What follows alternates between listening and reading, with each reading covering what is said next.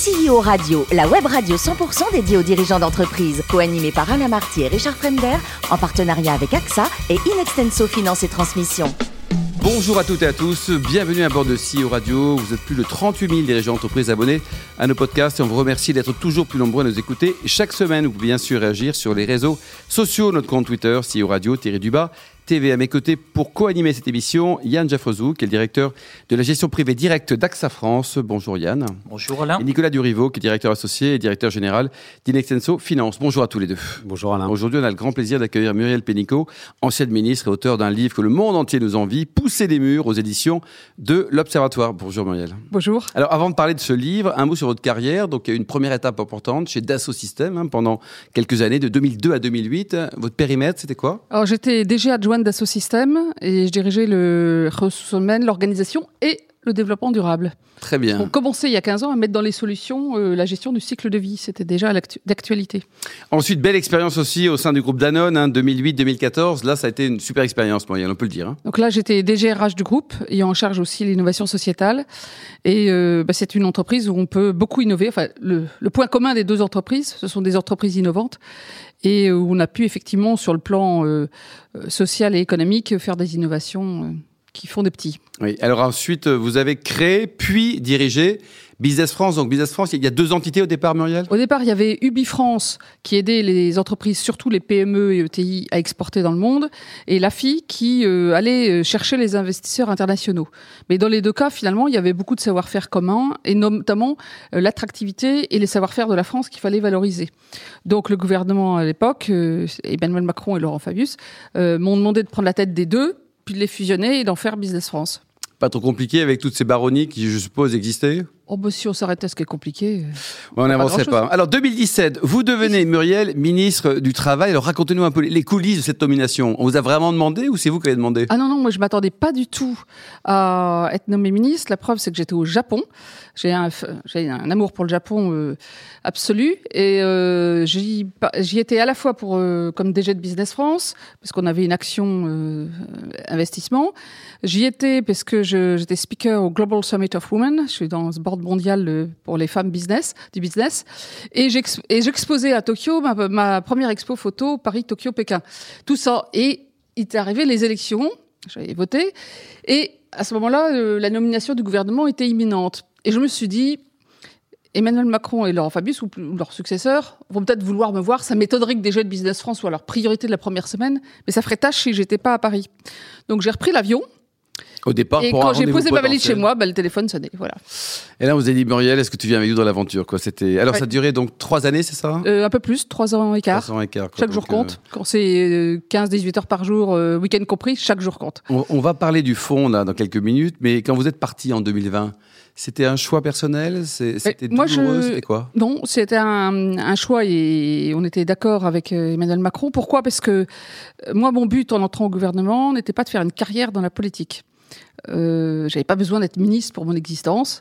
Mais par contre, euh, j'ai saisi l'opportunité de euh, ce qu'il m'a proposé, c'est-à-dire de venir pour faire des réformes, des réformes structurelles qui seraient les premières du quinquennat. Donc j'ai eu la chance de, bah, de, porter les ordonnances travail, euh, puis euh, la loi pour l'avenir, euh, la liberté de choisir son avenir professionnel, donc la réforme de l'apprentissage, de l'index égalité professionnelle, le CPF. Donc vous avez fait et puis déjà après mettre en place l'activité partielle pendant la crise Covid. Ouais. donc d'une certaine façon, moi j'ai eu beaucoup de chance parce que je suis venu à un moment où, ok c'était sportif, les réformes c'est toujours sportif, mais il y avait le momentum. Je crois qu'en politique il y a des momentum pour les réformes. C'est un peu comme dans les entreprises, il y a des moments pour les transformations plus favorables que d'autres. Et j'ai eu la chance aussi d'avoir le résultat de ce qu'on a fait, puisque la baisse du chômage de 9,7 à 7,3, on l'a vu. Mmh, Euh, concret, le, le, chômage des jeunes qui a baissé grâce à l'apprentissage, on l'a vu. C'est assez rare, vous savez, pour les ministres de voir le résultat de ce qu'ils font, parce qu'en général, ça prend beaucoup de temps. C'est l'avantage d'être là au début. Donc, pour moi, 2020, on était dans la dernière période, on entrait dans la période pré-élection. Nouvelle si étape, nouvelle équipe. C'est euh, oui, non, mais c'est un autre genre de sport. Moi, euh, mon sport, c'est la transformation. Nicolas, faites du sport d'ailleurs, Nicolas Un petit peu, oui. C'est intrusif, hein, sa question. non, moi j'avais une question euh, euh, plus par rapport au, au, contexte actuel et euh, par rapport au, au fait que on constate une pénurie de, travailleurs euh, et que les entreprises, du coup, sont euh, amenées à faire de plus en plus d'acquisitions pour en fait pas accueillir euh, des, contrats clients, mais plutôt des travailleurs. Et donc ma question, c'est est-ce qu'il ne faut pas rééquilibrer le partage de valeur entre les actionnaires et le salarié, notamment à travers bah, des plans de participation au capital des, salariés et inciter les entreprises à aller dans cette voie-là, d'intéresser les, les salariés au capital?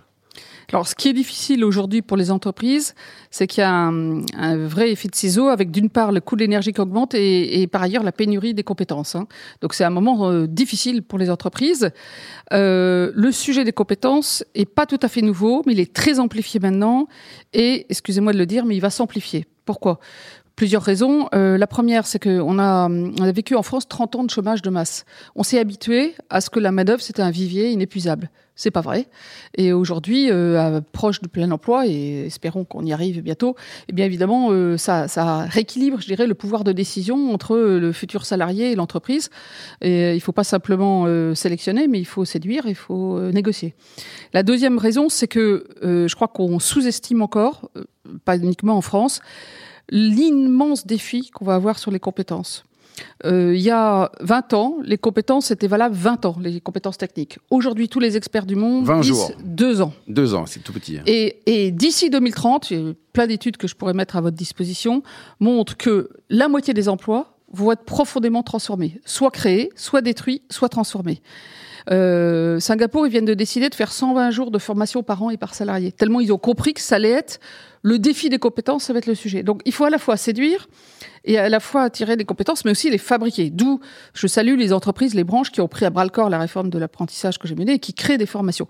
Mais je pense aussi qu'il y a un sujet de partage de la valeur. Alors en France, il n'est pas toujours bien compris, parce que voilà, ce que c'est qu'un dividende, il suffit de voir l'actualité, tout le monde ne comprend pas toujours, y compris ceux qui ont de l'épargne salariale et ne savent pas qu'ils bénéficient de dividendes. Donc il faut faire un peu de pédagogie économique.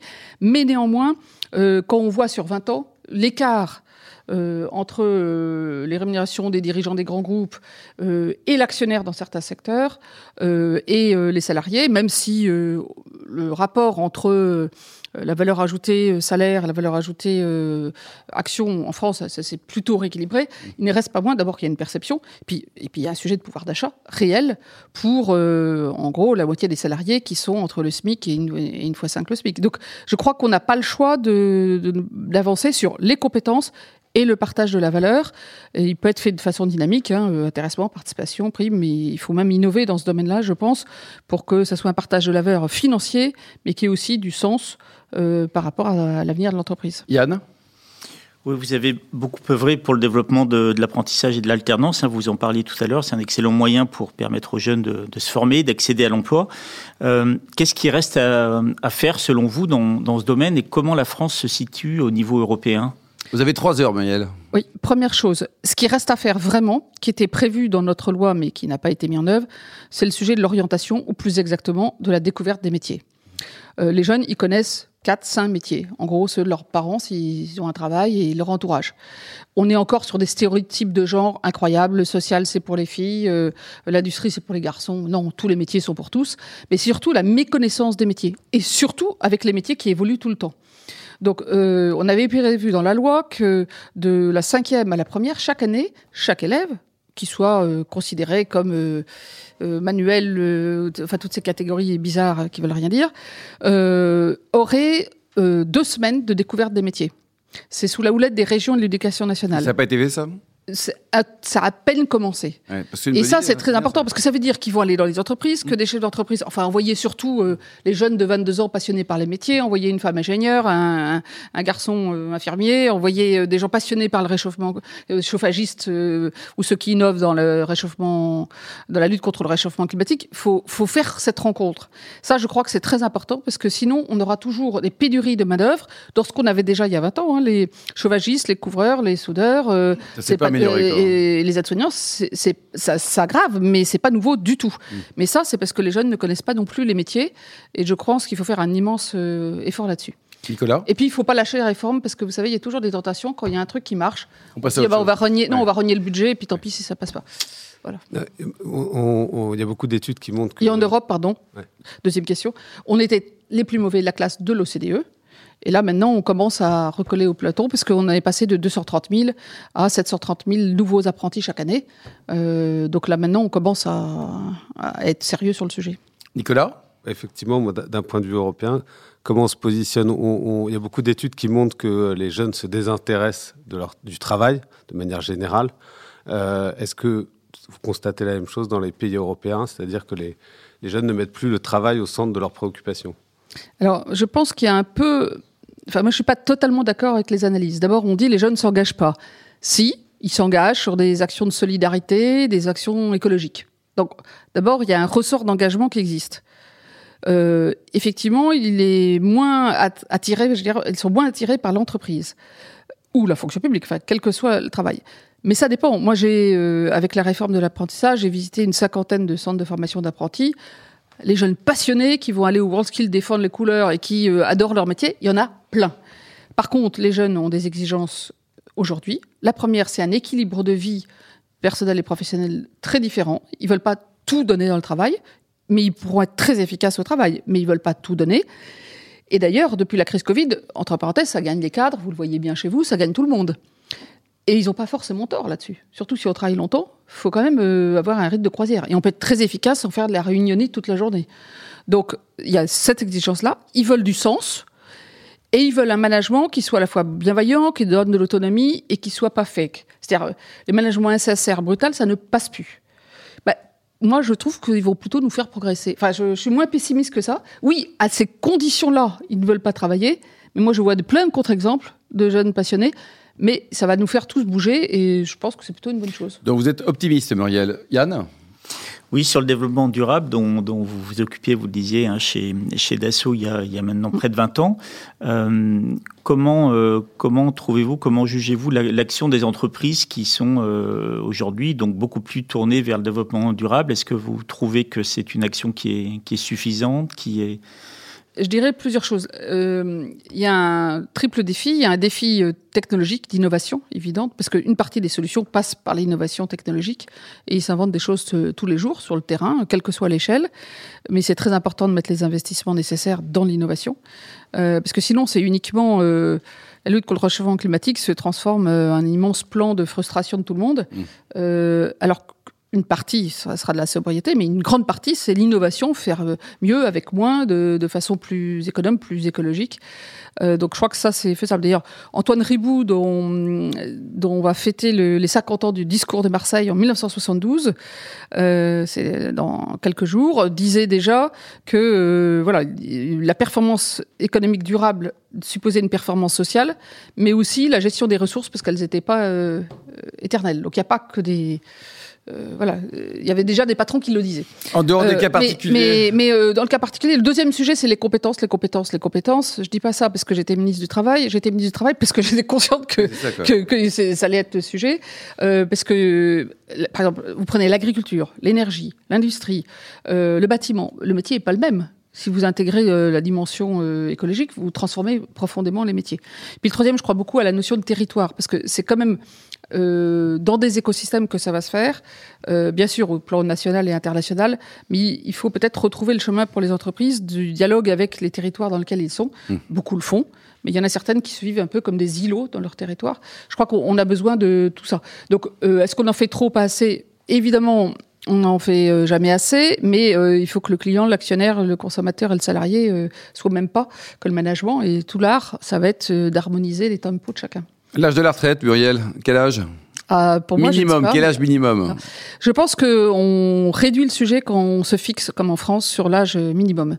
Ça, on a des marronniers comme ça en France. Alors là, c'est l'âge. Il faut un âge. Bon, alors moi, mon premier sujet, c'est que 56% des seniors de plus de 55 ans, des seniors euh, population active, ne travaillent pas parce qu'ils sont pas pris dans les entreprises. Hein. Euh, donc, on peut faire tout ce qu'on veut. Le premier sujet, c'est à quelles conditions et comment les entreprises qui manquent de compétences euh, peuvent aussi euh, embaucher, réembaucher ou conserver des seniors, quitte à faire des investissements de formation, à trouver des adaptations, des mix euh, retraite-emploi. Enfin, de toute façon, on n'y arrivera pas si on reste à 56% de la population active seulement qui travaille dans les seniors. On est le plus bas de l'OCDE et de l'Europe. Donc ça, c'est pour moi, c'est le premier sujet des retraites. C'est déjà euh, De faire travailler les euh, seniors que tout le aussi, monde euh, puisse euh, travailler et pas simplement que ceux qui ont 64 ans euh, aillent jusqu'à 65. Vous voyez, c'est ceux de 55 qui puissent travailler. Euh, la deuxième chose, c'est que je pense que évidemment, il faut prendre en compte les sujets de pénibilité. Donc là, on peut pas faire tout à fait. euh, Il n'y a pas une règle métiers. stricte. oui. Bah, il faut évidemment la pénibilité, ça compte, euh, les carrières longues, ça compte. Et puis je crois surtout dans ce- certains pays, on a une certaine souplesse. C'est-à-dire Mm. que euh, il y a des gens pour lesquels c'est beaucoup trop tôt, 62 ou 64. euh, Quelques catégories peut-être nous, par exemple. Oui. Euh, Mais nous, euh, nous, ça va, mais ces deux là, ils sont, ils sont jeunes tous les deux. là. Vous avez quel âge, Nicolas? 43 ans. Eh ben voilà, et vous, Yann? Vous êtes très indiscret. Absolument. Allez, je vous en prie, Muriel. Et non, mais je veux dire, il faut aussi un peu de souplesse dans le système. En gros, il y a du boulot. Il y a du boulot. Pour terminer, euh, vous avez plein de, de passions en dehors du travail, et c'est très bien, et notamment la photo. Oui. Votre meilleur souvenir, les- les- vos deux meilleurs souvenirs de photo Alors, euh, premier souvenir, c'est une photo d'oiseau que j'ai pris à Singapour. Euh, c'est un oiseau de dos en noir et blanc. Il y a des gens qui voient pas que c'est un oiseau, mais cette photo attire Il voit beaucoup. quoi Il voit quoi? Et cette photo attire beaucoup, mais c'est un vrai test Rorschach. C'est tout le monde interprète. Alors j'ai eu sur la même photo l'interprétation du bien, du mal, de l'ange, du diable, du pouvoir, de la solitude du pouvoir, euh, de l'envol, de euh, Dalila, Fal- Falbala, d'un vase Ming, d'un double cœur, et, récemment euh, une amie taïwanaise qui me dit mais c'est une critique de Trump. Bon, donc moi j'aime les photos qui font parler. Ah, mais ça, c'est clair. Là, Donc celle-là, euh, C'est un beau souvenir parce que il y a la photo elle-même, mais il y a le voilà. Et puis une autre, le- l'autre souvenir, c'était euh, au Vietnam dans une cérémonie officielle. Donc euh, évidemment, étant en fonction, je pouvais pas prendre de mon appareil photo. Mais un, un iPhone, c'est toléré. On croit que vous faites des mails, donc j'ai fait quand même quelques photos. euh, On peut le dire maintenant, il y a prescription. Maintenant, je peux le dire. Et euh, j'ai pris une photo de. C'était des euh, des serveuses dans un dîner officiel qui étaient habillées en robe tout en rouge, euh, dans une. Mais on sentait que c'était difficile. J'ai pris en photo et euh, en fait, quand les gens ont vu la photo, ils me disent mais c'est la servante écarlate. C'est exactement la servante écarlate, la série. Sauf que j'ai pris la photo deux ans avant. Mais depuis, du coup, elle, elle entre en résonance avec euh, toute une problématique du combat des femmes. Pour en savoir plus, Pousser les murs euh, aux éditions L'Observatoire. Un- Je raconte plein d'histoires d'entreprises et plein d'histoires de gouvernement. Merci beaucoup Muriel, merci également à vous Yann et Nicolas, fin de ce numéro de CEO Radio. Retrouvez toute notre actualité sur nos comptes Twitter et LinkedIn. On se donne rendez-vous mardi prochain, ça sera 14h précise pour une nouvelle émission. L'invité de la semaine de CEO Radio, une production B2B Radio.tv en partenariat avec AXA et Inextenso Finance et Transmission.